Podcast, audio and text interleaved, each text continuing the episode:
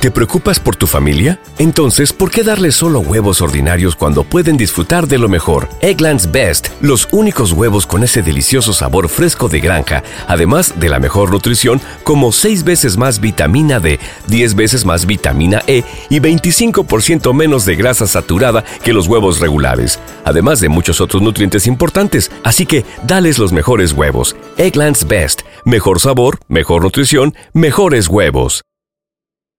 ¿Te preocupas por tu familia? Entonces, ¿por qué darles solo huevos ordinarios cuando pueden disfrutar de lo mejor? Eggland's Best, los únicos huevos con ese delicioso sabor fresco de granja, además de la mejor nutrición, como 6 veces más vitamina D, 10 veces más vitamina E y 25% menos de grasa saturada que los huevos regulares, además de muchos otros nutrientes importantes. Así que, dales los mejores huevos. Eggland's Best, mejor sabor, mejor nutrición, mejores huevos.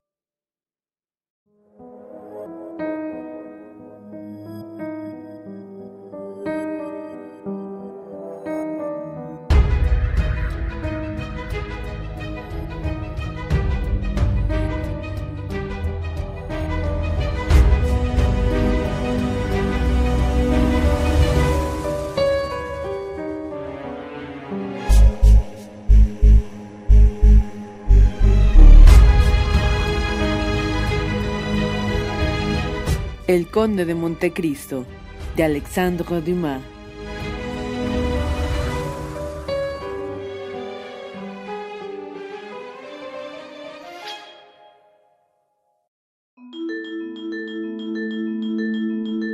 Tercera parte. Extrañas coincidencias. Capítulo primero. El almuerzo. ¿Qué clase de persona espera? repuso Beauchamp. Un hidalgo y un diplomático, repuso Alberto. Pues entonces esperaremos dos horas cortas al hidalgo y dos horas largas al diplomático. Volveré a los postres. Guárdenme fresas, café y cigarros. Comeré una tortilla en la cámara. No haga eso, Beauchamp. Pues aunque el hidalgo fuese un Montmorency y el diplomático un Metternich, almorzaremos a las once en punto. Mientras tanto, haga lo que hace de Bray. Pruebe mi jerez y mis bizcochos. Está bien, me quedo. En algo hemos de pasar la mañana. Bien, lo mismo que de Bray. Sin embargo, yo creo que cuando el ministerio está triste, la oposición debe estar alegre. Ah, no sabe lo que me espera. Esta mañana oiré un discurso del señor Danglars en la Cámara de los Diputados y esta noche en casa de su mujer, una tragedia de un par de Francia. Llévese el diablo al gobierno constitucional y puesto que podíamos elegir, no sé cómo hemos elegido este. Me hago cargo, tiene necesidad de hacer acopio de alegría. No hable mal de los discursos del señor Danglars, dijo Debray. Vota por usted y hace la oposición. Ahí está el mal. Así pues, espero que le envíen a discurrir a Luxemburgo para reírme de mejor gana. Amigo mío, dijo Alberto Beauchamp, Bien se conoce que los asuntos de España se han arreglado. Está hoy con un humor insufrible. Acuérdese de que la crónica parisiense habla de un casamiento entre la señorita Eugenia Danglars y yo. No puedo, pues, en conciencia, dejarle hablar mal de la elocuencia de un hombre que deberá decirme un día, señor vizconde, ¿sabe que doy dos millones a mi hija? Creo, dijo Beauchamp, que ese casamiento no se efectuará. El rey ha podido hacerle varón, podrá hacerle par, pero no lo hará caballero. El conde de Morcerf es un valiente demasiado aristocrático para consentir, mediante dos pobres millones, en una baja alianza. El vizconde de Morcerf no debe casarse sino con una marquesa. Dos millones no dejan de ser una bonita suma, repuso Morcerf. Es el capital social de un teatro de boulevard o del ferrocarril del jardín botánico de la Rapé. Déjele hablar, Morcerf, repuso Debray, y cásese, es lo mejor que puede hacer. Sí, sí, creo que tiene razón Luciano respondió tristemente Alberto. Y además, todo millonario es noble como un bastardo, es decir, puede llegar a serlo. Calle, no diga eso, Debray, replicó Beauchamp riendo, porque ahí tiene a Chateau Renaud, que para curarse de su manía le introducirá por el cuerpo la espada de Renaud de Montbon, su antepasado. Haría mal, respondió Luciano, porque soy villano, muy villano. Bueno, exclamó Beauchamp, aquí tenemos al ministerio cantando el Beranger. ¿Dónde vamos a parar, Dios mío? El señor de Chateau-Renaud, el señor Maximiliano Morel, dijo el criado anunciando dos nuevos invitados. Ya estamos todos, mas si no me equivoco, no esperaban más que dos personas. Morel, exclamó Alberto sorprendido. Morel, ¿quién será ese señor? Pero antes de que hubiese terminado de hablar, el señor de Chateau Renaud estrechaba la mano de Alberto. Permítame, amigo mío, le dijo, presentarle al señor capitán de Spagis, Maximiliano Morrel, mi amigo y además mi salvador. Por otra parte, él se presenta bien por sí mismo. Salude a mi héroe visconde. Y se retiró a un lado para descubrir al joven alto de noble continente, de frente ancha, mirada penetrante, negros bigotes, a quien nuestros lectores recordarán haber visto en Marsella, en una circunstancia demasiado dramática para haberlo olvidado. En su rico uniforme, medio francés, medio oriental, hacía resaltar la cruz de la Legión de Honor. El joven oficial se inclinó con elegancia. Morrel era elegante en todos sus movimientos porque era fuerte. Caballero, dijo Alberto con una política afectuosa, el señor barón de Chateau Renaud sabía de antemano el placer que me causaría el presentarle. Es uno de sus amigos, caballero, séalo pues también nuestro. Muy bien, dijo el barón de Chateau Renaud, y desee mi querido vizconde que si llega el caso haga por usted lo que ha hecho por mí. ¿Y qué ha hecho? inquirió Alberto. Oh, dijo Morrel, no vale la pena hablar de ello, y el señor exagera las cosas. ¿Cómo? ¿Que no vale la pena? ¿Con que la vida no vale nada? Bueno, que diga eso por usted que expone su vida todos los días, pero por mí, que le expongo por casualidad, lo más claro que veo en esto es que el señor capitán Morrel le ha salvado la vida. Sí, señor, eso es, dijo Chateau Renaud. ¿Y en qué ocasión? preguntó Beauchamp. Beauchamp, amigo mío, has de saber que me muero de hambre, dijo Debray. No empiecen con sus historias.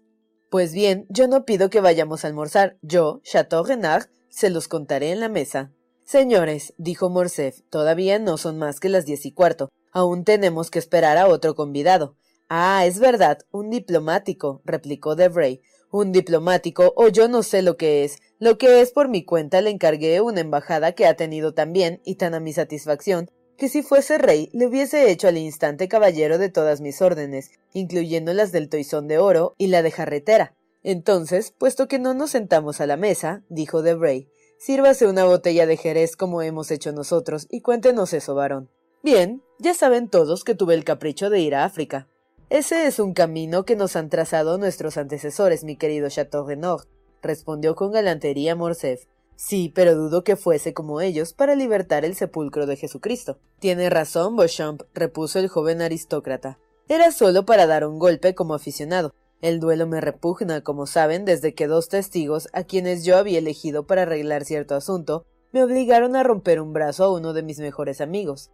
Diantre, a ese pobre Franz de Piney a quien todos conocen. Ah, sí, es verdad, dijo Debray. Se han batido en tiempo de. ¿De qué? Que el diablo me lleve si me acuerdo, dijo Chateau Renaud. De lo que me acuerdo bien es que de no queriendo dejar dormir mi talento, quise probar en los árabes unas pistolas nuevas que me acababan de regalar. De consiguiente me embarqué para Orán, desde Orán fui a Constantina y llegué justamente para levantar el sitio.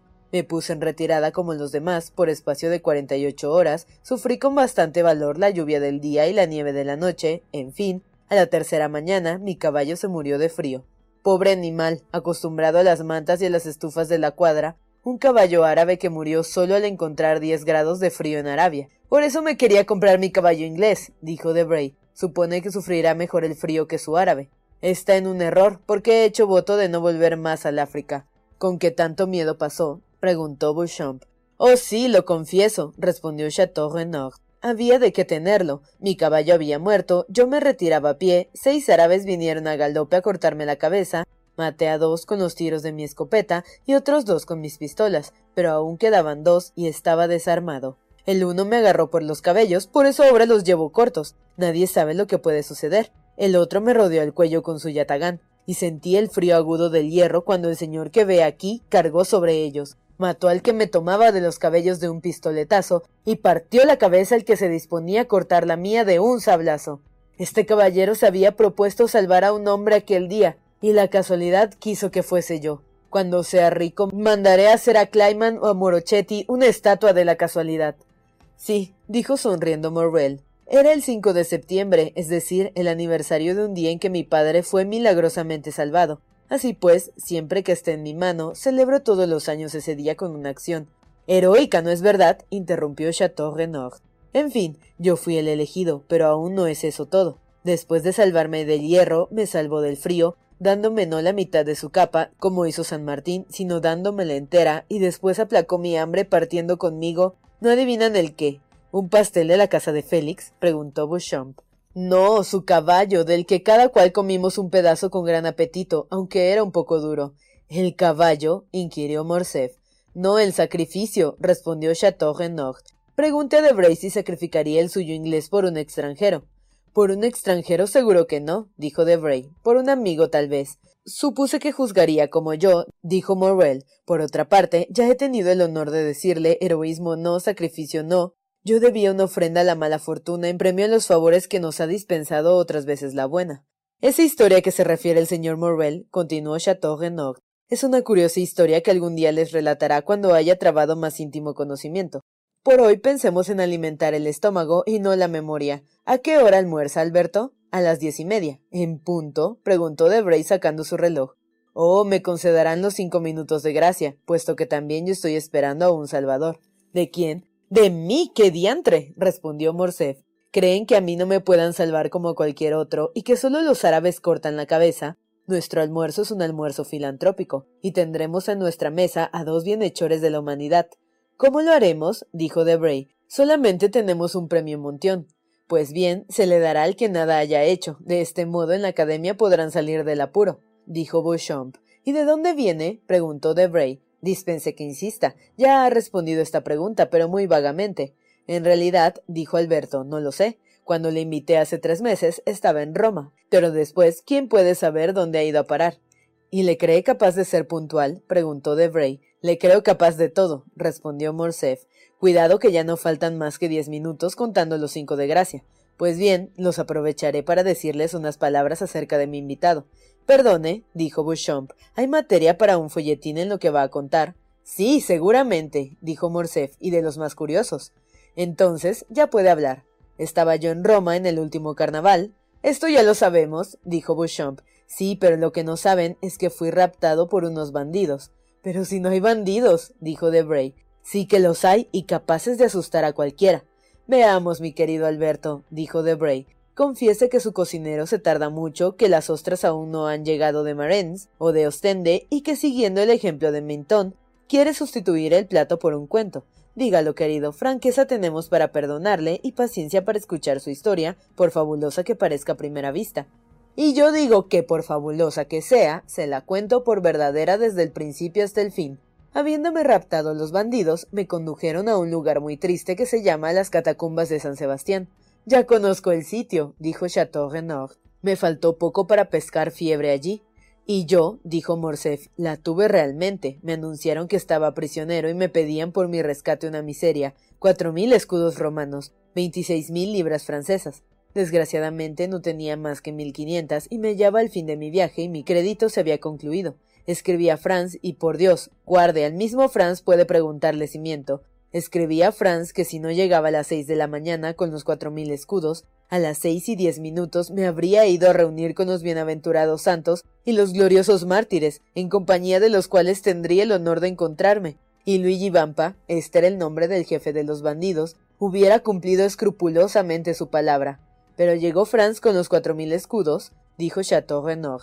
¡Qué diantre! Ni Franz de Piney ni Alberto de Morcerf pueden verse apurados por cuatro mil escudos. No, llegó simplemente acompañado del convidado que les anuncio y que espero presentarles.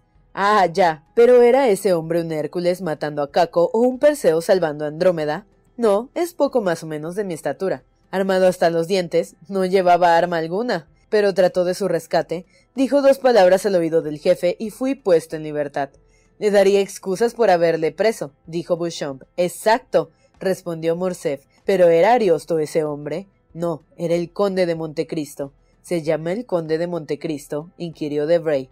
No creo, añadió Chateau Renaud, con la sangre fría de un hombre que tiene en la punta de los dedos la nobleza europea, que hay en parte alguna un conde de Montecristo. Puede ser que venga de Tierra Santa, dijo Beauchamp.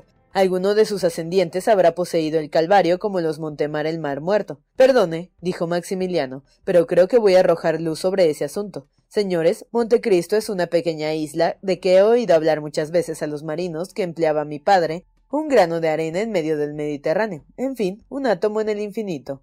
Exactamente, dijo Alberto. Pues bien, De ese átomo es señor y rey ese de quien les hablo. Habrá comprado su título de conde en alguna parte de Toscana. Será muy rico su conde, muchísimo. Se notará en el aspecto, supongo. Se engaña de Bray. No comprendo. ¿Ha leído las mil y unas noches? Vaya pregunta. Pues bien, sabe si las personas que allí se ven son ricas o pobres, si sus granos de trigos no son rubíes o diamantes, tienen el aire de miserables pescadores, ¿no es cierto? Los trata como a tales y de pronto se abre alguna caverna misteriosa en donde se encuentra un tesoro que basta para comprar la India. ¿Y qué? ¿Ha visto esa caverna, Morcerf? preguntó Beauchamp. Yo no. Franz. Pero silencio. Es preciso no decir una palabra de esto delante de él. Franz ha bajado allí con los ojos vendados y ha sido servido por mudos y por mujeres, al lado de las cuales, a lo que parece, no hubiese sido nada Cleopatra. Por lo que se refiere a las mujeres, no está muy seguro, puesto que no entraron hasta después de que hubo tomado el hashish, de suerte que podrá suceder que lo que ha creído mujeres fuesen estatuas. Los jóvenes miraron a Morcerf como queriendo decir Querido, ¿te has vuelto loco o quieres burlarte de nosotros? En efecto, dijo Morrel pensativo, yo he oído contar a un viejo llamado Penelón alguna cosa parecida de lo que ha dicho el señor de Morcerf. Ah, dijo Alberto, me alegro de que el señor de Morrel venga en mi ayuda. Esto les contraría, ¿verdad? Tanto mejor. Dispénseme, mi querido amigo, dijo Debray, pero nos cuentas unas cosas tan inverosímiles. Ah, es porque sus embajadores, sus cónsules, no les hablan. No tienen tiempo, es preciso que incomoden a sus compatriotas que viajan. Ah, he aquí por lo que nos incomoda culpando a nuestra pobre gente. ¿Y con qué quiere que le protejan? La Cámara les rebaja todos los días sus sueldos hasta que los deje sin nada. ¿Quiere ser embajador, Alberto? Yo le haré nombrar en Constantinopla. No, porque el sultán, a la primera demostración que hiciera en favor de Mohamed Ali, me envía el cordón y mis secretarios me ahorcarían. ¿Lo ve? dijo Debray. Sí, pero todo ello no es obstáculo para que exista mi conde de Montecristo. Por Dios, todo el mundo existe. ¿Qué tiene eso de particular? Todo el mundo existe sin duda, pero no en condiciones semejantes. No todo el mundo tiene esclavos negros, armas de cazauba, caballos de seis mil francos y damas griegas. ¿Ha tenido ocasión de ver a la dama griega? Sí, la he visto y oído. La he visto en el Teatro del Valle y la he oído un día que almorzaba en casa del conde. ¿Come acaso ese hombre extraordinario? Si come es tan poco que no vale la pena de hablar de ello. Ya verá cómo es un vampiro. Pueden burlarse si quiere. Esta era la opinión de la condesa de G, que como saben ha conocido a Lord Ruthwen. Ah, muy bien, dijo Beauchamp. Aquí tenemos para un hombre que no es periodista la cuestión de la famosa serpiente de mar del Constitucional. Un vampiro, eso es estupendo. Ojo de color leonado, cuya pupila disminuye y se dilata según su voluntad, dijo Debray. Aire sombrío, frente magnífica, tez lívida, barba negra, dientes largos y agudos, modales desenvueltos. Y bien, eso es justamente, dijo Alberto, y las señas están trazadas perfectamente. Sí, política aguda e incisiva. Este hombre me ha dado miedo muchas veces, y un día entre otro que presenciábamos juntos una ejecución, creí que iba a ponerme malo, más bien de verle y oírle hablar fríamente sobre todos los suplicios de la tierra, que de ver al verdugo cumplir su oficio y oír los gritos del condenado. ¿No le condujo a las ruinas del Coliseo para ver correr la sangre Morcerf? preguntó Beauchamp y después de haber deliberado, ¿no le ha hecho firmar algún pergamino de color de fuego por el cual le cedía su alma como eso su derecho a primogenitura? dijo Debray. Búrlense, búrlense lo que quieran, señores, dijo Morcerf un poco amoscado. Cuando les miro a ustedes, bellos parisienses, habitantes del Boulevard de Gant, paseantes del bosque de Boulogne, me acuerdo de ese hombre y me parece que no somos de la misma especie. Yo me linsojeo de ello, dijo Beauchamp. Siempre será, añadió Chateau Renaud, su conde de Montecristo, un hombre galante en sus ratos de ocio, prescindiendo de esos pequeños arreglos con los bandidos italianos. Ya no hay bandidos italianos, dijo Debray, ni vampiros, añadió Beauchamp. Ni conde de Montecristo, respondió Debray. Aguarde, querido Alberto, que son las diez y media. Confiese que ha tenido una pesadilla y vamos a almorzar, dijo Beauchamp. Pero aún no se había extinguido la vibración del reloj cuando se abrió la puerta y Germán anunció su Excelencia el Conde de Montecristo. Todos los presentes, a pesar suyo, hicieron un gesto que denotaba la preocupación que la relación de Morcerf había dejado en sus almas. Alberto mismo no pudo contener una emoción súbita. No se había oído ni carruaje en la calle, ni pasos en la antesala. La puerta misma se había abierto sin hacer ruido. El conde apareció en el dintel, vestido con la mayor sencillez, pero el elegante más exquisito no hubiese encontrado nada que reprender en su traje. Todo era de un gusto delicado, todo salía de las manos de los más elegantes proveedores, vestidos, sombreros y ropa blanca. Apenas aparentaba treinta y cinco años de edad, y lo que admiró a todos fue su extrema semejanza con el relato que de él había trazado de Bray. El conde se adelantó sonriendo y se dirigió en derechura a Alberto, a quien saliéndole al encuentro le ofreció la mano con prontitud. La puntualidad, dijo el conde de Montecristo, es la política de los reyes, según ha dicho, creo que uno de sus soberanos, pero cualquiera que sea su buena voluntad, no es siempre la de los viajeros. Sin embargo, espero, mi querido vizconde, que me disculpará en favor de mis buenos deseos los dos o tres segundos que he tardado a la cita. Quinientas leguas no se recorren sin algún contratiempo, particularmente en Francia, donde está prohibido, según parece, dar prisa a los postillones. Señor conde, respondió Alberto, estaba anunciando su visita a algunos amigos míos que he reunido hoy contando con la promesa que tuviese a bien hacerme y que tengo el honor de presentarle. Son los señores conde de Château-Renaud, cuya nobleza proviene de los doce pares y cuyos antepasados ocuparon un puesto en la mesa redonda. El señor Luciano de Bray, secretario particular del ministro del Interior, Bouchamp, enérgico periodista terror del gobierno francés, no habrá jamás oído hablar de él en Italia, donde no permiten la entrada de su periódico. En fin, el señor Maximiliano Morel, capital del Spagis. Al oír este nombre, el conde, que hasta entonces había saludado cortésmente, pero con una frialdad y una impasibilidad inglesa, dio a pesar suyo un paso hacia adelante y un leve tabor tiñó por breves instantes sus pálidas mejillas. El señor lleva el uniforme de los nuevos vencedores franceses, dijo él, es un bonito uniforme. No habría podido decirse cuál era el sentimiento que daba a la voz del conde una vibración tan profunda y que hacía brillar a pesar suyo su mirada tan expresiva cuando no había motivo para ello. ¿No ha visto jamás a nuestros africanos, caballero? Nunca, replicó el conde, repuesto ya por completo de su sorpresa. Pues bien, bajo ese uniforme late un corazón de los más valientes y nobles del ejército. Oh, señor conde, interrumpió Morrel. Déjeme hablar, capitán. Además, continuó Alberto, acabamos de enterarnos de una acción tan heroica que, aunque lo haya visto hoy por primera vez, reclamó de él el favor de presentárselo como amigo mío. Aún se hubiera podido notar en estas palabras en el conde de Montecristo esa mirada fija, ese tabor fugitivo y el ligero temblor del párpado que denotaba la emoción que sentía. Ah, el señor tiene un corazón noble, dijo el conde, tanto mejor. Esta especie de exclamación, que respondía al pensamiento del conde más bien que a lo que acababa de decir Alberto, sorprendió a todo el mundo y sobre todo a Morel, que miró a Montecristo con admiración pero al mismo tiempo el acento era tan suave que por extraña que fuese esta exclamación, no había medio de incomodarse por ella.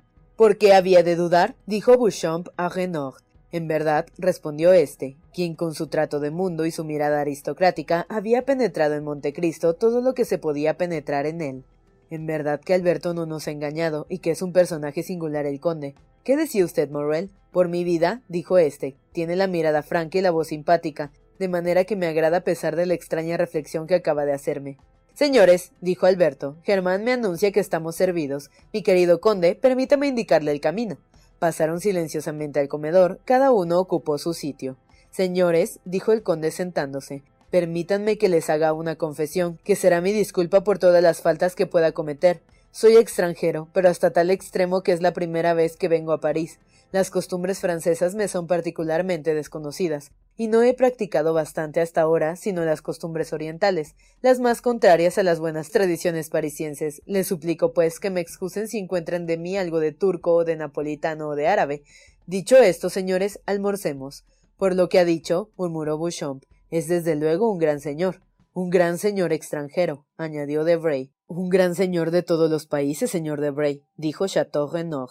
Como hemos dicho, el conde era un convidado bastante sobrio, atestiguando el temor que desde el principio tuvo de que la vida parisiense no agradase al viajero en su parte más material, pero al mismo tiempo más necesaria.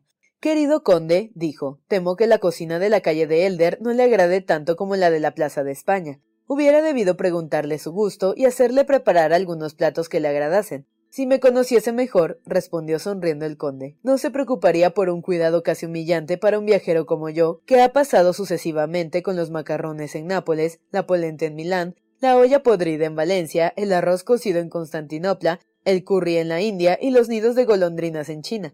No hay cocina para un cosmopolita como yo, como de todo y en todas partes, únicamente que como poco, y hoy que se queja de mi sobriedad, estoy en uno de mis días de apetito, porque desde ayer por la mañana no había comido. ¿Cómo? ¿Desde ayer por la mañana? exclamaron los convidados. ¿No ha comido desde hace veinticuatro horas? No, respondió Montecristo. Tuve que desviarme de mi ruta y tomar algunos informes en las cercanías de Nims, de manera que me retrasé un poco y no he querido detenerme. ¿Y ha comido en su carruaje? preguntó Morcerf. No, he dormido, como me ocurre cuando me aburro sin valor de distraerme o cuando siento hambre sin tener ganas de comer. ¿Pero manda su sueño, señor? preguntó Morrel. Casi. ¿Tiene receta para ello? Una receta infalible. He aquí lo que sería bueno para nosotros los africanos, que no siempre tenemos que comer y rara vez que beber, dijo Morrel. Sí, dijo Montecristo. Desgraciadamente mi receta, excelente para un hombre como yo, que lleva una vida excepcional, sería muy peligrosa aplicada a un ejército que no se despertaría cuando tuviese necesidad de él. ¿Y se puede saber cuál es la receta? preguntó Debray.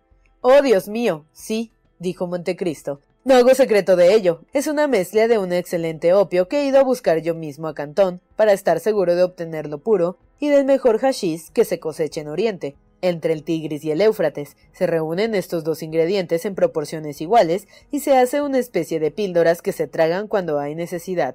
Diez minutos más tarde producen el efecto. Pregunte al barón Franz de Piney, pues creo que él lo ha probado un día. Sí, respondió Morcerf, me ha dicho algunas palabras sobre ello y ha guardado al mismo tiempo un recuerdo muy agradable. Pero, dijo Beauchamp, quien en su calidad de periodista era muy incrédulo.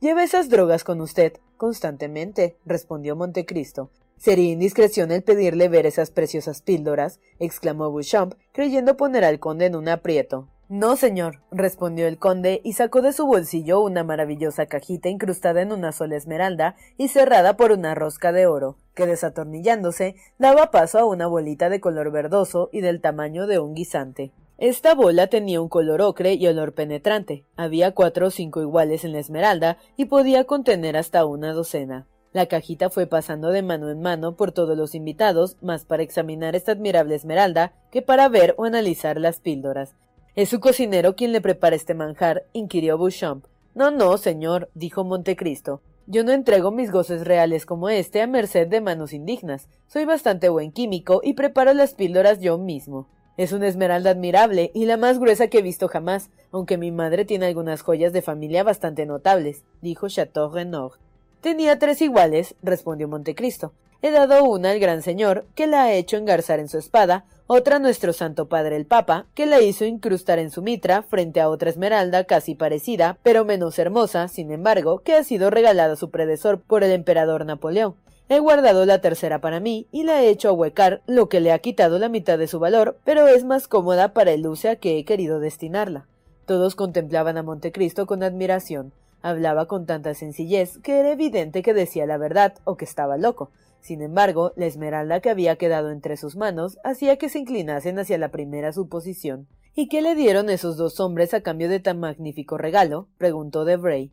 El gran señor, la libertad de una mujer, respondió el conde. Nuestro santo padre, el papa, la vida de un hombre. Qué suerte que una vez en mi vida he sido tan poderoso como si Dios me hubiese hecho nacer en las gradas de un trono.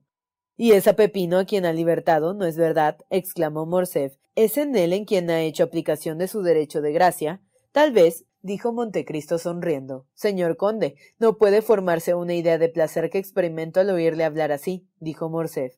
Le había anunciado a mis amigos como un hombre fabuloso, como un mago de las mil y unas noches, como un nigromántico de la Edad Media, pero los parisienses son tan sutiles y materiales que toman por capricho de la imaginación las verdades más indiscutibles, cuando estas verdades no entran en todas las condiciones de su existencia cotidiana. Por ejemplo, aquí tiene a Debray y a Bouchamp, que leen todos los días, que han sorprendido y han robado en el boulevard a un miembro del Jockey Club que se retiraba tarde, que han asesinado a cuatro personas en la calle de San Denis o en el arrabal de Saint Germain, que han apresado diez, quince o veinte ladrones, sea en un café del Boulevard del Temple, o sea en San Julián, que disputan la existencia de los bandidos de Marens del campo de Roma o las lagunas pontinas. Dígale pues usted mismo, se lo suplico, señor conde, que he sido raptado por estos bandidos y que sin su generosa intercesión esperaría hoy probablemente la resurrección eterna en las catacumbas de San Sebastián en lugar de darles una comida en mi casita de la calle de Elder. Bah, dijo Montecristo, me había prometido no hablarme nunca de ese asunto. No soy yo, señor conde, exclamó Morcerf. Es algún otro a quien ha hecho el mismo servicio que a mí y al que confundirá conmigo. Le ruego que hablemos de otra cosa, dijo el conde de Montecristo, porque si continúo hablando de esta circunstancia, puede ser que me diga no solamente un poco de lo que sé, sino algo de lo que ignoro. Pero me parece, añadió sonriendo, que ha representado en todo este asunto un papel bastante importante para saber también como yo lo que ha pasado. ¿Quiere prometerme, si digo todo lo que sé? dijo Morcerf, decirme algo que usted sepa? El conde respondió, de acuerdo. Pues bien, replicó Morcerf, aunque padezca mi amor propio, he de decir que me creí durante tres días objeto de las atenciones de una máscara, a quien yo juzgué una descendiente de las Julias o de las Popeas, entre tanto que era pura y sencillamente objeto de las coqueterías de una contadina, y observe que digo contadina por no decir aldeana. Lo que sé es que como un inocente, más inocente aún que de quien yo hablaba ahora, tomé por esta aldeana a un joven bandido de quince a dieciséis años, imberbe, detalle delicado, quien en el momento en que quería propasarme hasta depositar un beso en sus castos hombros, me puso una pistola en el pecho, y con la ayuda de siete a ocho de sus compañeros, me condujeron, o mejor dicho, me arrastraron al fondo de las catacumbas de San Sebastián, donde encontré al jefe de los bandidos, por cierto, tan instruido que leía los comentarios del César, y que se dignó interrumpir su lectura para decirme que si al día siguiente a las seis de la mañana no entregaba cuatro mil escudos, al día siguiente a las seis y cuarto habría dejado de existir. La carta obra en poder de Franz, firmada por mí con una postdata de Luigi Vampa. Si duda de ello, escribo a Franz, el cual haría legalizar las firmas. Hasta aquí todo lo que sé. Lo que yo no sé ahora es cómo fue, señor conde, a infundir tanto respeto en los bandidos de Roma, que respetan tan pocas cosas. Le confieso que Franz y yo nos quedamos sorprendidos.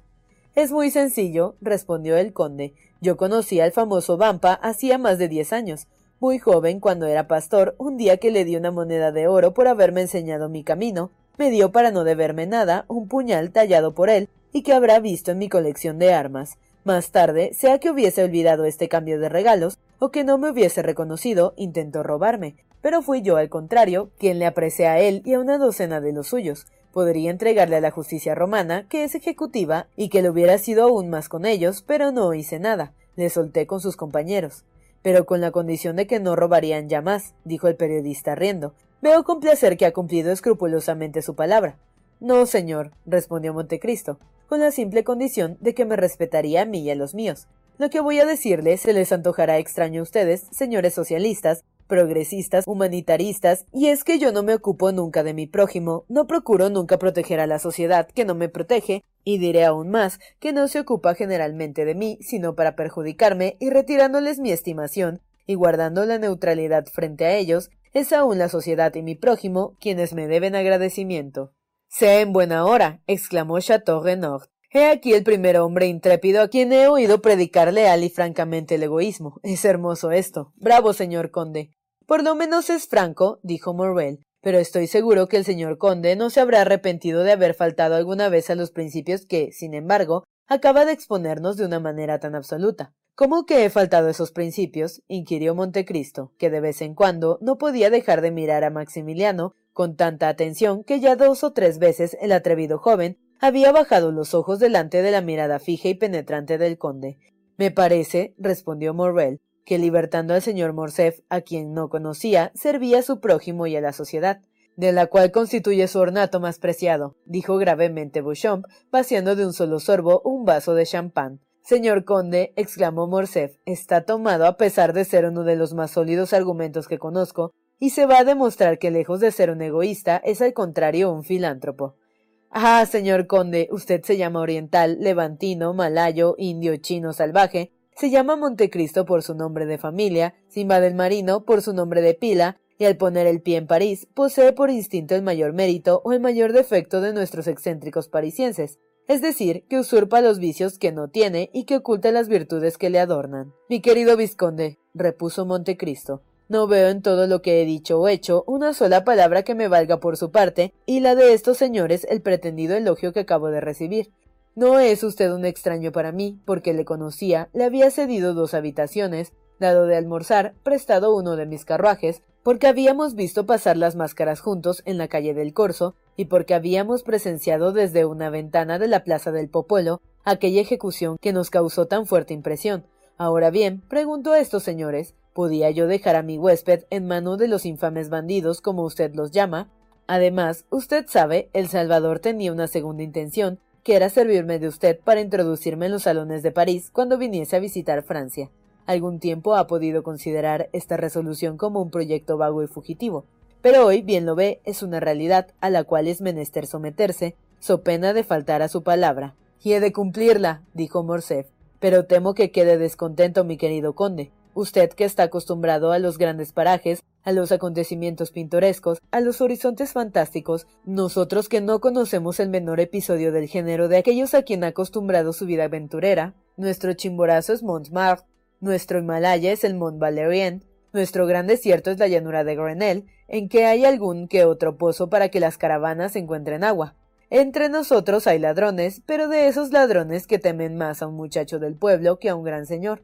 En fin, Francia es un país tan prosaico y París una ciudad tan civilizada que no encontrará en nuestros ochenta y cinco departamentos, digo ochenta y cinco porque exceptuó Córcega, no hallará en nuestros ochenta y cinco departamentos la menor montaña en que no haya un telégrafo y la menor gruta, por lóbrega que sea, en que un comisario de policía no haya hecho poner el gas. Solo un servicio puedo prestarle, mi querido conde, y es presentarle por todas partes y hacerle presentar por mis amigos.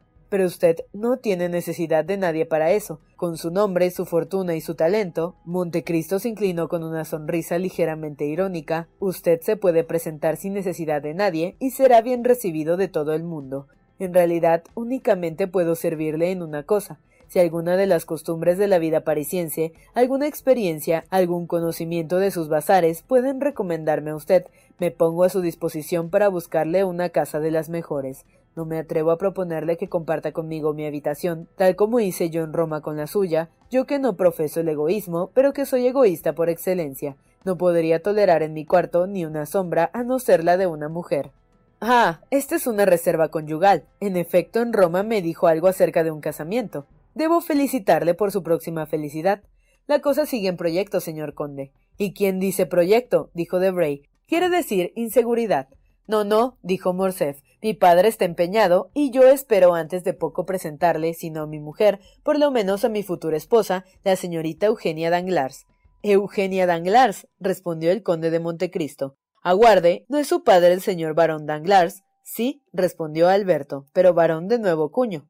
Oh, ¿qué importa? respondió Montecristo, si ha prestado al Estado servicios que le hayan merecido esta distinción.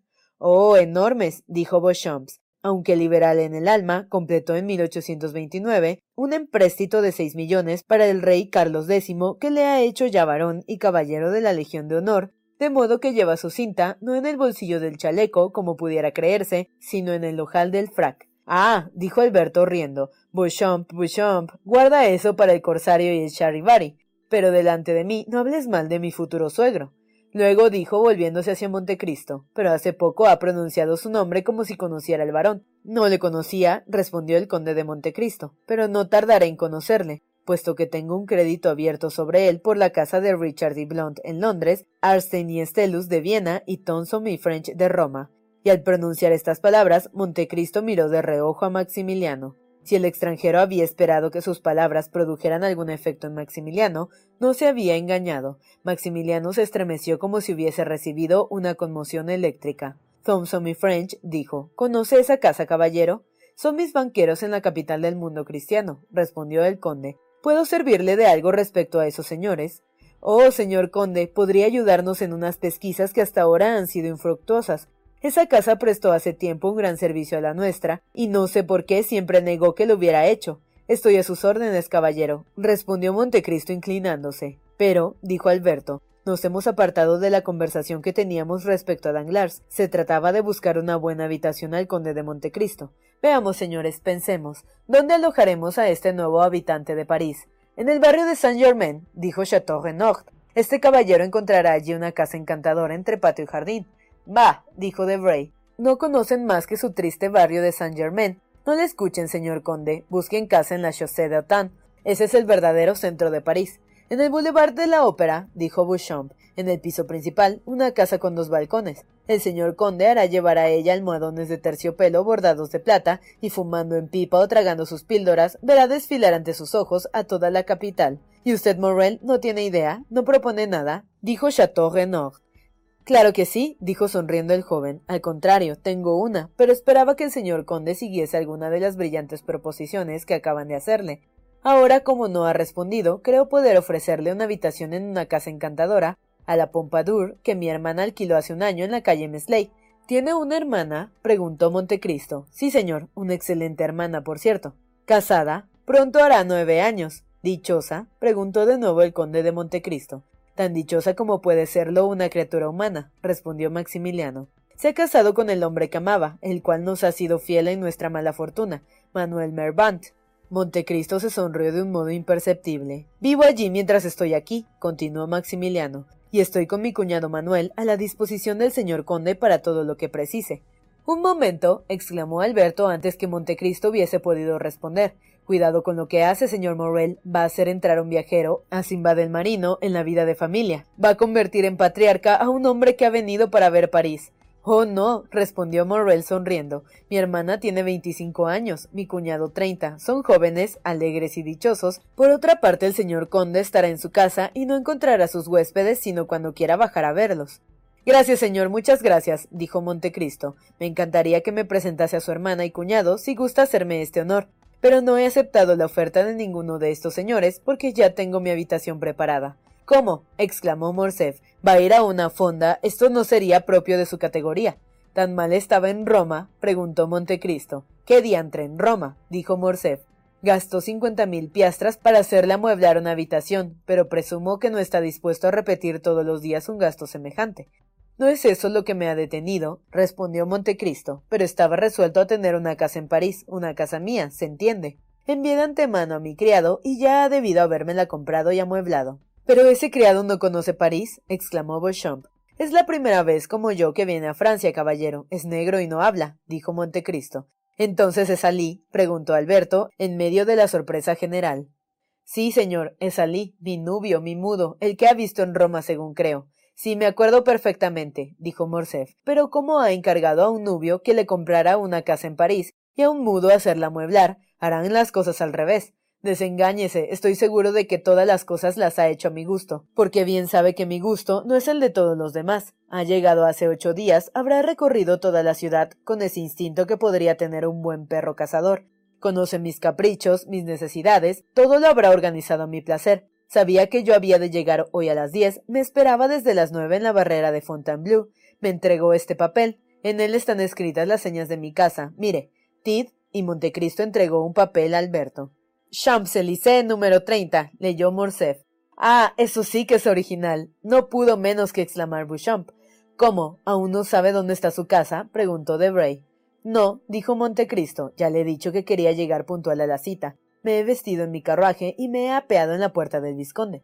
Los jóvenes se miraron. No sabían si era una comedia representada por el conde de Montecristo, pero todo cuanto salía de su boca tenía un carácter tan original, tan sencillo, que no se podía suponer que estuviera mintiendo. ¿Y por qué había de mentir?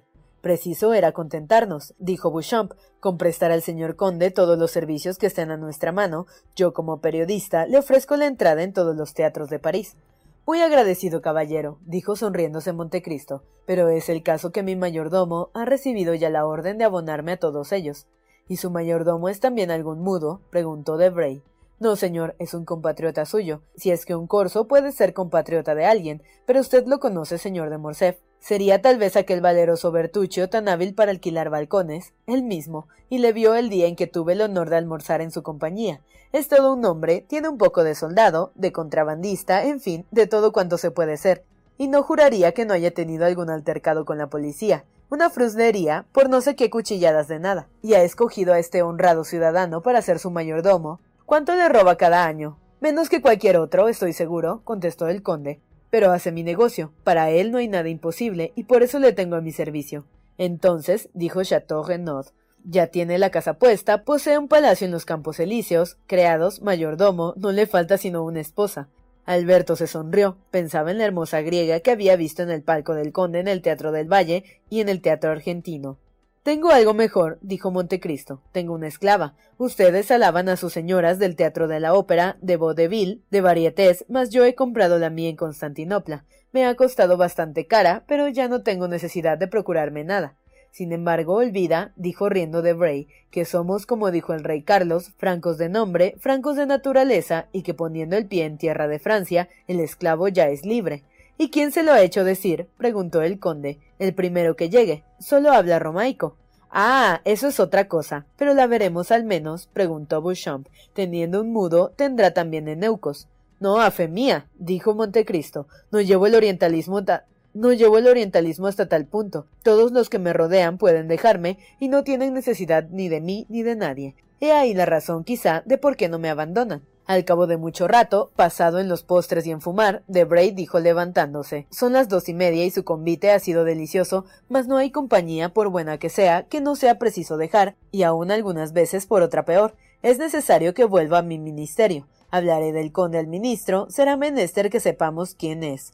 Ande con cuidado, dijo Morcerf. Los más atrevidos han renunciado a hacerlo. Bah.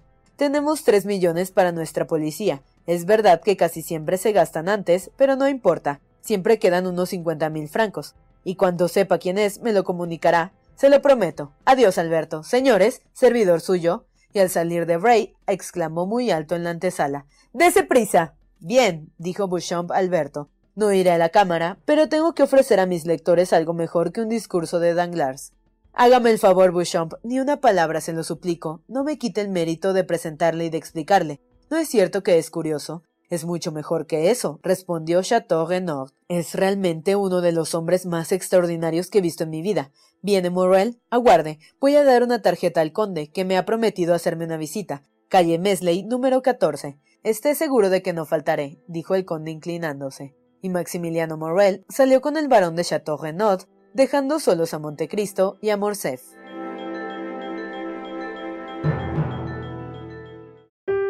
Introducing Wondersuite from Bluehost.com, the tool that makes WordPress wonderful for everyone.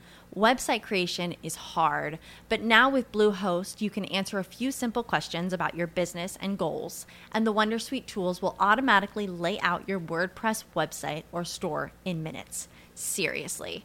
From there, you can customize your design, pick your brand colors, and add blocks. No custom theme or coding required. You'll get content suggestions that you can keep or revise, and with Yoast SEO built in, we automatically help you get found in search engines. From step by step guidance to suggested plugins to an AI powered help bot, our built in tools make WordPress wonderful for everyone. Whether you're a beginner or a pro, you can join over 2 million Bluehost users. Go to bluehost.com slash wondersuite. That's bluehost.com slash wondersuite.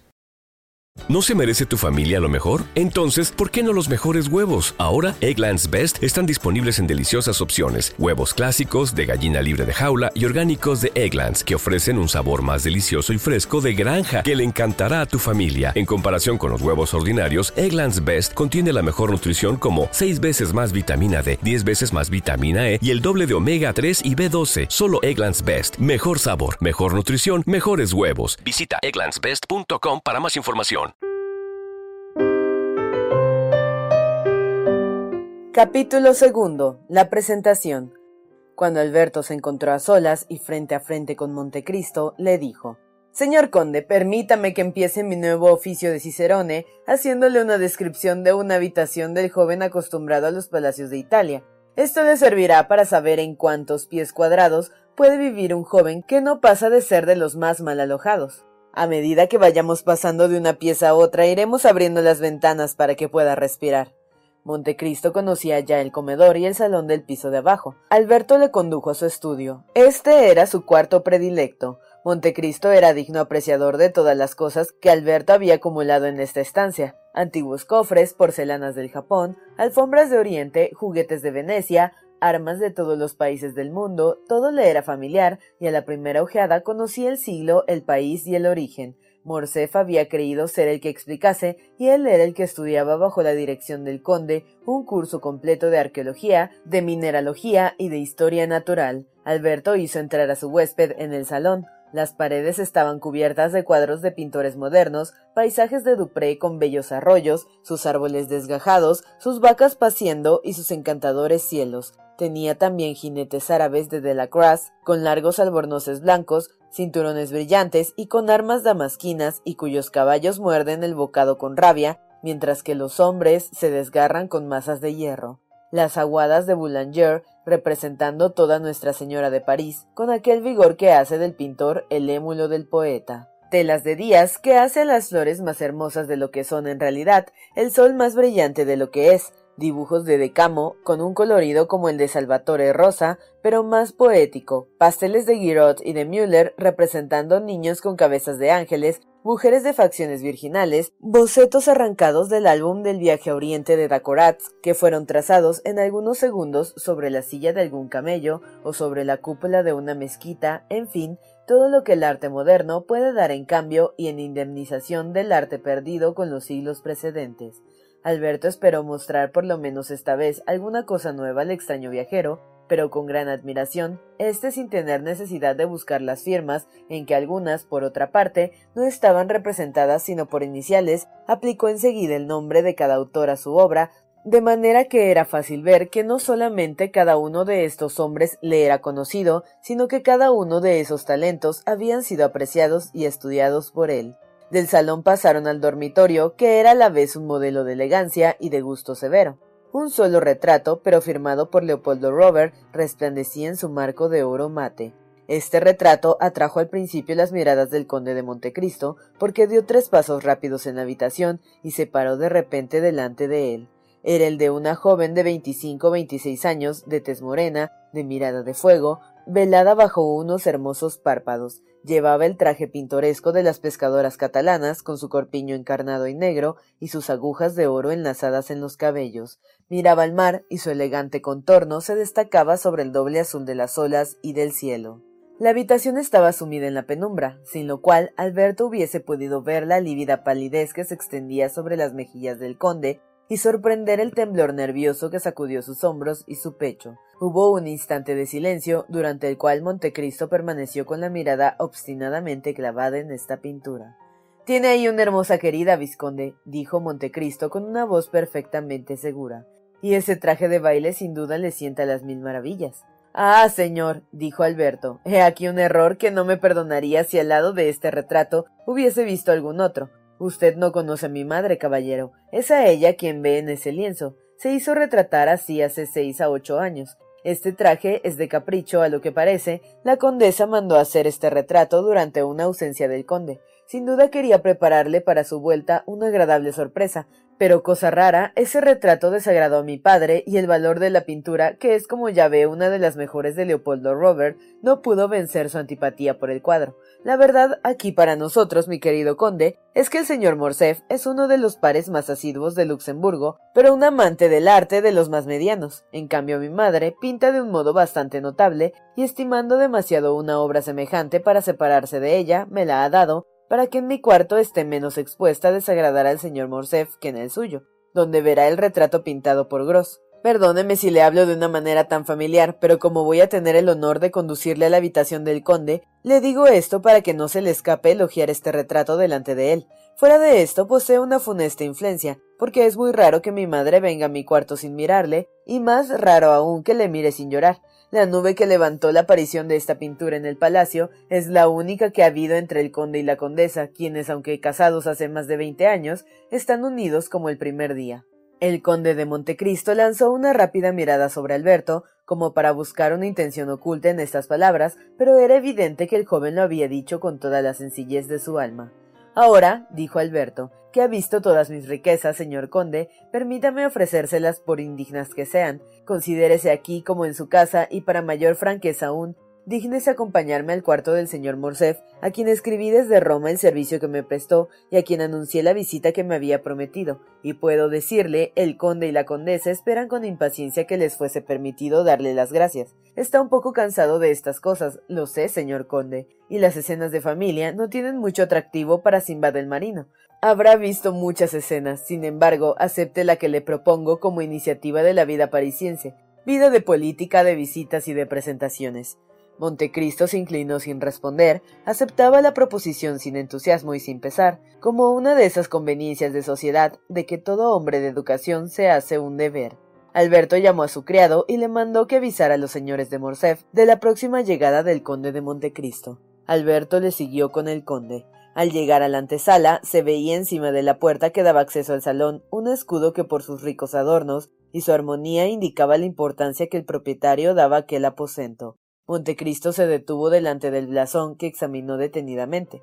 Campo azul y siete merletas de oro puestas en fila. Sin duda será este el escudo de su familia, caballero, inquirió. Excepto el conocimiento de las piezas que me permite descifrarlo, soy un ignorante en cuanto a la heráldica. Yo, conde de casualidad, fabricado por la Toscana, ayudado por una encomienda de San Esteban, y que hubiera pasado siendo gran señor, si no me hubiesen repetido que cuando se viaja mucho es totalmente imprescindible, porque al fin siempre es preciso, aunque no sea más que para cuando los aduaneros le registran, tener algo en la portezuela de su carruaje. Excúseme, pues, si le hago tal pregunta. De ningún modo es indiscreta, dijo Morcerf con la sencillez de la convicción. Y lo ha adivinado, son nuestras armas, es decir, las de la familia de mi padre, pero como ve están unidas a otro escudo con una torre de oro, que es la familia de mi madre. Por parte de las mujeres soy español, pero la casa de Morcerf es francesa y según he oído decir, una de las más antiguas del mediodía de Francia. Sí, repuso el conde de Montecristo, lo indican las aves. Casi todos los peregrinos armados que intentaron o que hicieron la conquista de Tierra Santa tomaron por armas cruces, señal de la misión que iban a cumplir, o aves de paso, símbolo del largo viaje que iban a emprender, y que esperaban acabar con las alas de la fe. Uno de sus abuelos paternos debió de tomar parte en una de las cruzadas, y suponiendo que no sea más que la de San Luis, ya que esto le remonta al siglo XI, lo cual no deja de ser interesante. Es muy posible, dijo Morcerf, mi padre tiene en el gabinete un árbol genealógico que nos explicará todo esto. Pero ahora no pensemos en ello, y sin embargo le diré, señor conde, y esto entre mis obligaciones de Cicerón, que empiezan a ocuparse mucho de estas cosas en estos tiempos de gobierno popular. Pues bien, su gobierno debió elegir algo mejor que estos dos carteles que he visto en sus monumentos y que no tienen ningún sentido heráldico. En cuanto a usted, vizconde, es más feliz que su gobierno, porque sus armas son verdaderamente hermosas y hablan a la fantasía. Sí, eso es, es a un tiempo de Provenza y de España, lo cual está explicado. Lo cual está explicado si el retrato que me ha mostrado es semejante por su hermoso color moreno que tanto admiraba yo en el rostro de la noble catalana. Preciso hubiera sido ser otro Edipo o la misma esfinge para adivinar la ironía que dio el conde a estas palabras, llenas en apariencia de la mayor cortesía. Morcerf le dio las gracias con una sonrisa y pasando delante del conde para mostrarle el camino, abrió la puerta que estaba debajo de sus armas y que, como hemos dicho, comunicaba con el salón. En el lugar principal de este salón se veía asimismo un retrato. Era la de un hombre de treinta y ocho años, vestido con uniforme de oficial general, con dos charreteras, señal de los grados superiores, la cinta de la Legión de Honor alrededor del cuello, lo cual indicaba que era comendador, y en el pecho, en el lado derecho, la placa de gran oficial de la Orden del Salvador, y a la izquierda la de la Gran Cruz de Carlos III lo cual indicaba que la persona representada por este retrato hizo la guerra a Grecia y España, o lo que viene a ser lo mismo, había cumplido alguna misión diplomática en ambos países. Montecristo se hallaba ocupado en examinar este retrato con no menos atención que había examinado el otro, cuando se abrió una puerta lateral y vio al conde de Morcerf en persona. Era un hombre de cuarenta cuarenta y cinco años, pero que aparentaba cincuenta por lo menos, cuyo bigote y cejas negras contrastaban con unos cabellos casi blancos, enteramente cortados según la moda militar. Iba vestido de paisano y llevaba en su ojal una cinta cuyos diferentes colores recordaban las diversas órdenes de que estaba condecorado. Este hombre entró con paso digno y presuroso. Montecristo le vio venir sin dar un paso, se hubiera dicho que sus pies estaban clavados en el suelo, como sus ojos lo estaban en el rostro del conde de Morcerf. Padre, dijo el joven, tengo el honor de presentarle al señor conde de Montecristo, el generoso amigo que he tenido el honor de encontrar en las difíciles circunstancias que ya conoce. Tengo un gran placer en ver a este caballero, dijo el conde de Morcerf sonriendo. Salvando usted la vida al único heredero, ha prestado a nuestra casa un servicio que vivará eternamente nuestro reconocimiento. Y al pronunciar estas palabras, el conde de Morcerf señalaba un sillón al de Montecristo, mientras él se sentaba frente a la ventana. En cuanto a Montecristo, mientras tomaba el sillón señalado por el conde de Morcerf, se colocó de modo que permaneciese oculto en las sombras de las grandes colgaduras de terciopelo y pudiera leer en las facciones del conde una historia de secretos dolorosos, escritos en cada una de sus arrugas, esculpidas antes de tiempo. La señora condesa, dijo Morcerf, se hallaba en el tocador cuando el vizconde le mandó avisar la visita que iba a tener el honor de recibir. Va a bajar y dentro de diez minutos estará en el salón. Mucho honor es para mí, dijo Montecristo, el entrar recién llegado a París en relaciones con un hombre cuyo nombre iguala la reputación y con quien la fortuna nunca se ha mostrado adversa, pero no tienen todavía en las llanuras de Mississippi o en las montañas del Atlas algún bastón de mariscal que ofrecerle. Oh, repuso sonrojándose Morcerf, Abandoné el servicio, caballero. Nombrado para en tiempo de la restauración, estaba en la primera campaña y servía las órdenes del mariscal Bourmont, Podía, pues, aspirar a un mando superior, y quién sabe lo que habría ocurrido si la rama mayor hubiese permanecido en el tronco. Pero la revolución de julio era al parecer demasiado gloriosa para ser ingrata, y lo fue. Sin embargo, para todo servicio que yo databa del periodo imperial, porque cuando como yo se han ganado las charreterías en los campos de batalla, no se sabe maniobrar sobre el resbaladizo terreno de los salones. He abandonado la espada para entrar en la política, me dedico a la industria, estudio las artes útiles, durante los veinte años que yo había permanecido en el servicio, lo había deseado mucho, pero me faltó tiempo. Tales ideas son las que conservan la superioridad de su nación sobre otros países, caballero, respondió Montecristo. Un noble perteneciente a una gran casa, con una brillante fortuna, ha consentido en ganar los primeros grados como oscuro soldado. Esto es algo rarísimo. Después general, par de Francia, comendador de la Legión de Honor, consiente en volver a empezar a una segunda carrera sin otra esperanza que la de ser algún día útil a sus semejantes. Ah, caballero, es hermoso. Diré más, sublime. Alberto miraba y escuchaba a Montecristo con asombro. No estaba acostumbrado a verle elevarse a tales grados de entusiasmo. ¡Ay! continuó el extranjero, sin duda para desvanecer la imperceptible nube que estas palabras acababan de producir en la frente de Morcerf. Nosotros no hacemos lo mismo en Italia, obramos según nuestra cuna y clase, y siempre que podamos obraremos así durante toda nuestra vida.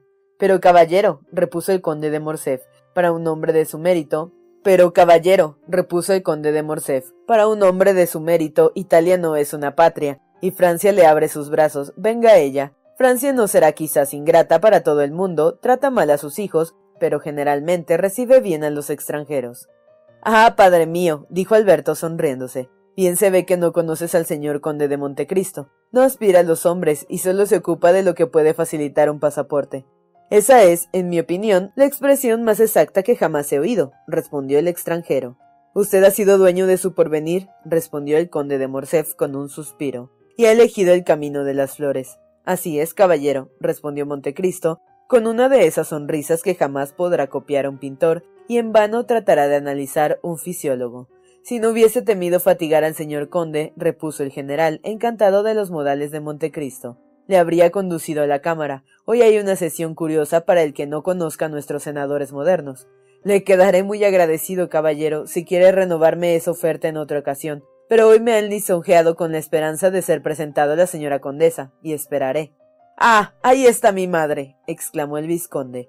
En efecto, Montecristo, volviéndose vivamente, vio a la señora de Morcerf en la puerta del salón, opuesta a la otra por donde había entrado su marido pálida e inmóvil, dejó caer cuando Montecristo se volvió hacia ella su brazo, que no se sabe por qué, se había apoyado sobre el dorado quicio de la puerta. Estaba allí hacía unos segundos y había oído las últimas palabras pronunciadas por el extranjero. Este se levantó y saludó cortésmente a la condesa, que se inclinó a su vez, muda y ceremoniosa. Ah, Dios mío, señora, preguntó el conde. ¿Qué le sucede? ¿Le hace mal el calor de este salón? Sufre, madre mía, exclamó el vizconde lanzándose al encuentro de Mercedes. Ambos fueron recompensados con una sonrisa. No, dijo, pero he experimentado alguna emoción al ver por primera vez a la persona sin cuya intervención en este momento estaríamos sumergidos en lágrimas y desesperación, sin cuya intervención en este momento estaríamos sumergidos en lágrimas y desesperación. Caballero, prosiguió la condesa adelantándose con la majestad de una reina, le debo la vida de mi hijo, y por este beneficio le bendigo. Ahora le agradezco el placer que me causa procurándome una ocasión de darle las gracias como le he bendecido, es decir, con todo mi corazón.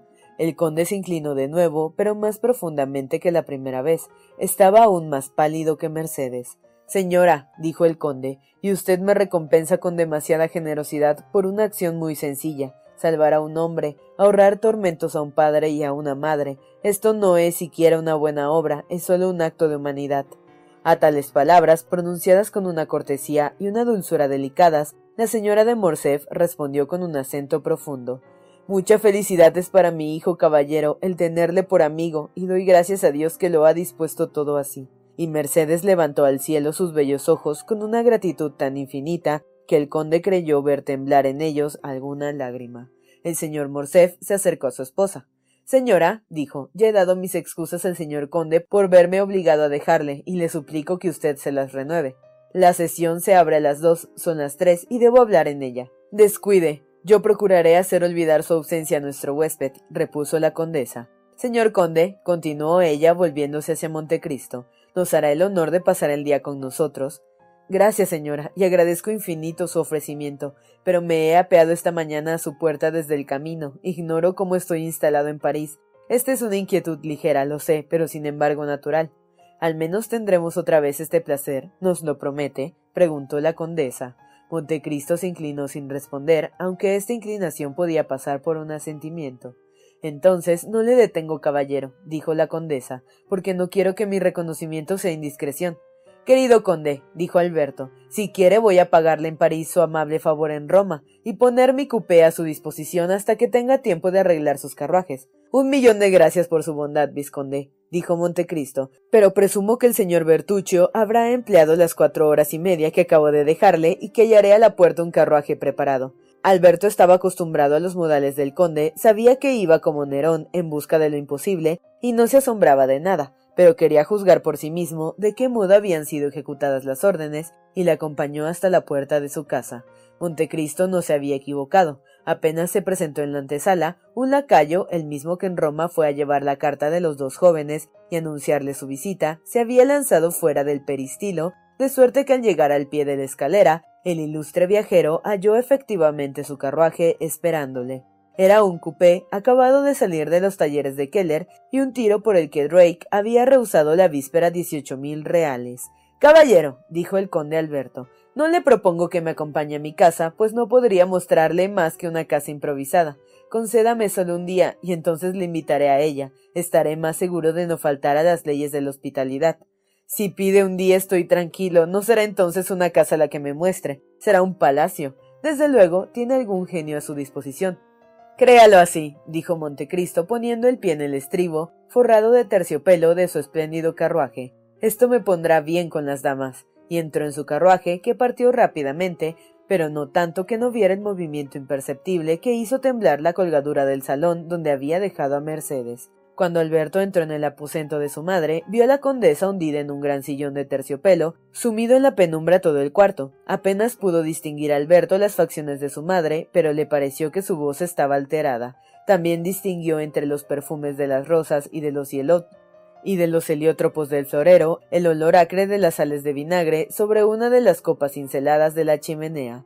Efectivamente, el pomo de la condesa atrajo la inquieta atención del joven. Sufre, madre mía, exclamó entrando. ¿Se ha puesto mala durante mi ausencia? ¿Yo? No, Alberto, pero ya comprenderás que estas rosas y estas flores exhalan durante estos primeros calores, a los cuales no estoy acostumbrada tan intenso perfume. Entonces, madre mía, dijo Morcerf tirando el cordón de la campanilla, es preciso llevarlas a su antesala. Está indispuesta. Cuando entró estaba ya muy pálida.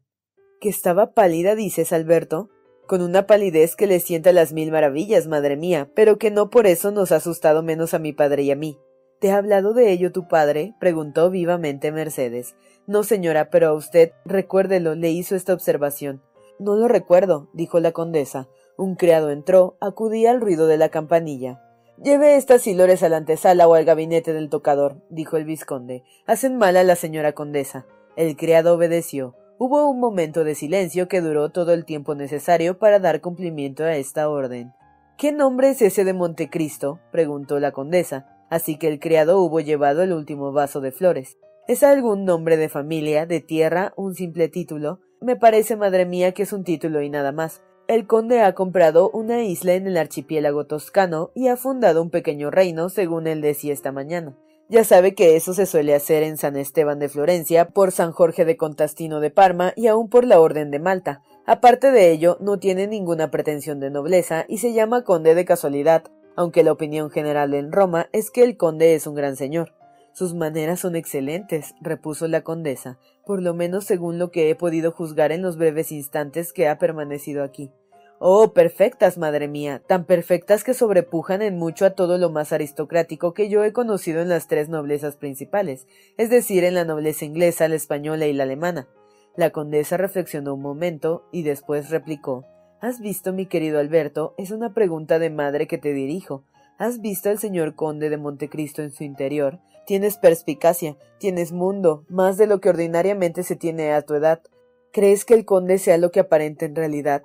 ¿Y qué le parece? Tú lo has dicho hace un instante, un gran señor. Le he dicho, madre mía, que le tenía por tal. Pero tú qué opinas, Alberto? Yo no tengo opinión fija acerca de él, lo creo maltés. No te pregunto sobre su origen, te pregunto sobre su persona. Ah, sobre su persona, eso es otra cosa. He visto tantas cosas extrañas en él que si quiere que le diga lo que pienso, le responderé que le miraría como uno de los personajes del Byron, a quienes la desgracia ha marcado con un sello fatal, algún Manfredo, algún Lara, algún Benner, como uno de estos restos, en fin, de alguna familia antigua, que desheredados de su fortuna paterna, han encontrado una por la fuerza de su genio aventurero, que les ha hecho superiores a las leyes de la sociedad. ¿Qué estás diciendo? Digo que Montecristo es una isla en medio del Mediterráneo, sin habitantes, sin guarnición, guarida de contrabandistas de todas las naciones, de piratas de todos los países, Quién sabe si estos dignos industriales pagarán a su señor un derecho de asilo. Es posible, dijo la condesa pensativa. Pero no importa, replicó el joven. Contrabandista o no, convendrá, madre mía, puesto que le ha visto, en que el señor conde de Montecristo es un hombre notable, en que causará sensación en los salones de París, y escuche, esta mañana en mi cuarto inició su entrada en el mundo, dejando estupefactos a todos los que allí estaban, incluso a Chateau Renaud. ¿Y qué edad podrá tener el conde? inquirió Mercedes, dando visiblemente gran importancia a esta pregunta. Tiene de treinta y cinco a treinta y seis años, madre mía. Tan joven es imposible, dijo Mercedes, respondiendo al mismo tiempo a lo que decía Alberto y a lo que decía su pensamiento. No obstante, es verdad, tres o cuatro veces me ha dicho, y seguramente sin premeditación, en tal época yo tenía cinco años, en otra tenía diez, en aquella doce, yo, que por mi curiosidad estaba alerta siempre de que hablaba de estos detalles, reunía las fechas y jamás lo agarré en falta. La edad de este hombre singular, que no tiene edad, es de treinta y cinco años todo lo más. Recuerde, madre mía, cuán vive su mirada, cuán negros sus cabellos, y su frente, aunque pálida, no tiene una arruga, es una naturaleza no solamente vigorosa, sino joven. La condesa bajó la cabeza como agobiada por amargos pensamientos. ¿Y ese joven es un amigo verdadero? Yo así lo creo, y tú le aprecias también. Me resulta simpático, diga lo que quiera Franz de Piney, que quería hacerle pasar a mis ojos por un hombre venido del otro mundo. La condesa hizo un movimiento de terror. Alberto, dijo con voz alterada, siempre te he encargado que tengas mucho cuidado con las personas recién conocidas. Ahora eres hombre y me podrías dar consejos. Sin embargo, sé prudente, Alberto. Pero sería necesario, querida madre, para poder aprovechar el consejo, saber de qué tengo que desconfiar. El conde no juega nunca, no bebe más que agua, dorada con una gota de vino de España. El conde se ha anunciado rico, y en efecto lo es. ¿Qué quiere pues que tema del conde? Tienes razón, dijo la condesa, y mis temores son infundados tratándose de un hombre que te ha salvado la vida. A propósito, ¿le ha recibido bien tu padre? Es importante que estemos más que amables con el conde. El señor de Morcerf está ocupado a veces, sus negocios le disgustan y podría ser que sin querer. Mi padre ha estado perfecto, señora, interrumpió Alberto. Diré más, ha parecido infinitamente lisonjeado por dos o tres cumplidos que le ha dirigido tan a propósito el conde, como si le hubiera conocido hace treinta años. Cada una de estas flechas lisonjeras han debido agradar a mi padre, añadió Morcerf riendo. De suerte que se han separado siendo los mejores amigos del mundo, y el señor de Morcerf quería llevarle a la cámara para hacer que oyese su discurso. La condesa no respondió, se hallaba absorta en una meditación tan profunda que sus ojos se habían cerrado poco a poco. El joven en pie delante de ella la miraba con ese amor filial más tierno y afectuoso en los hijos cuyas madres son aún hermosas, y después de haber visto cerrarse sus ojos, le escuchó respirar un instante en su dulce inmovilidad, y creyéndola dormida se alejó de puntillas, abriendo sigilosamente la puerta del aposento. Este diablo de hombre, murmuró moviendo la cabeza. Yo ya había predicho que haría sensación en el mundo. Mido su efecto por un termómetro infalible. Mi madre ha puesto mucho la atención en él, de consiguiente debe ser notable. y descendió a las caballerizas, no sin cierto despecho secreto, de que sin malicia alguna, el conde de Montecristo había logrado tener un tiro de caballos mejor que el suyo, el cual desmerecería mucho en la opinión de los entendidos. Decididamente, dijo, los hombres no son iguales, es preciso suplicar a mi padre que aclare este teorema en la Cámara Alta.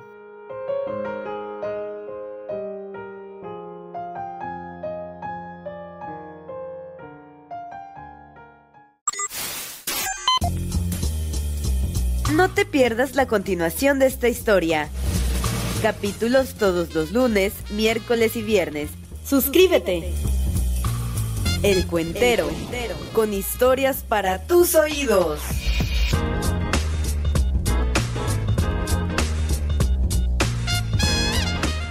¿Te preocupas por tu familia? Entonces, ¿por qué darles solo huevos ordinarios cuando pueden disfrutar de lo mejor? Eggland's Best, los únicos huevos con ese delicioso sabor fresco de granja, además de la mejor nutrición, como 6 veces más vitamina D, 10 veces más vitamina E y 25% menos de grasa saturada que los huevos regulares, además de muchos otros nutrientes importantes. Así que, dales los mejores huevos. Eggland's Best, mejor sabor, mejor nutrición, mejores huevos.